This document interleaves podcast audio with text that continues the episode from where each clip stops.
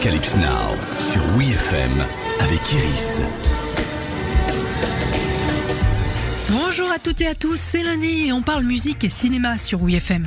On est d'accord, dans certains films, la bande son tient un rôle déterminant. Alors que dire du choix du morceau dans une scène d'introduction? Au minimum, ça annonce la couleur. Comme dans Ready Player One de Steven Spielberg. Vivez la sensation, la sensation du réel.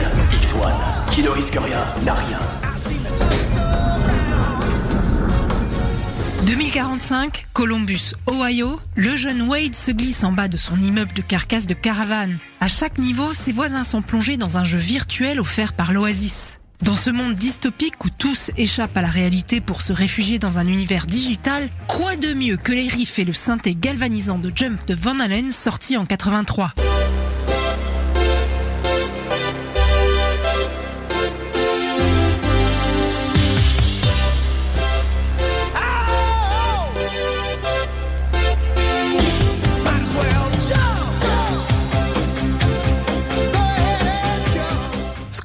C'est qu'au moment de la création du titre, ces synthétiseurs sont le point de discorde au sein de Van Halen.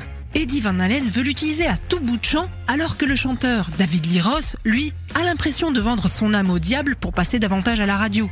Il faut dire qu'utiliser un synthétiseur à la place d'une guitare comme instrument principal, c'est un sacré pari pour un groupe de hard rock. Dès 1981, la partie clavier est pourtant écrite, mais Ross y met directement son veto. Et ce n'est que lorsqu'Eddie construit son propre studio en 83 qu'il enregistre le morceau en loose D, comme on dit. À l'écoute du résultat, le groupe décide de l'inclure sur l'album 1984, ce qui contribuera au départ de David Lee Ross un an plus tard. Ça ne l'a pourtant pas empêché d'en écrire les paroles. Son inspiration Il répète à l'envie qu'il regardait un reportage à la télé sur un homme sur le point de se suicider en sautant d'un immeuble lorsqu'il a pensé Allez, saute, jump quoi.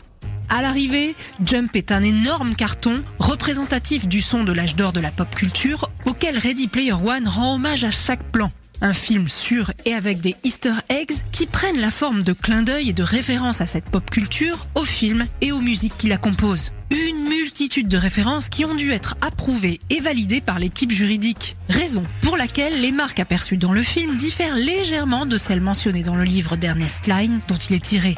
Au final, si le résultat est au rendez-vous, Ready Player One n'en est pas moins, selon Spielberg, le troisième film le plus difficile qu'il ait réalisé après Les Dents de la Mer et Il faut sauver le soldat Ryan. Arocalypse Now, c'est fini pour aujourd'hui. Rendez-vous lundi prochain pour un nouvel épisode.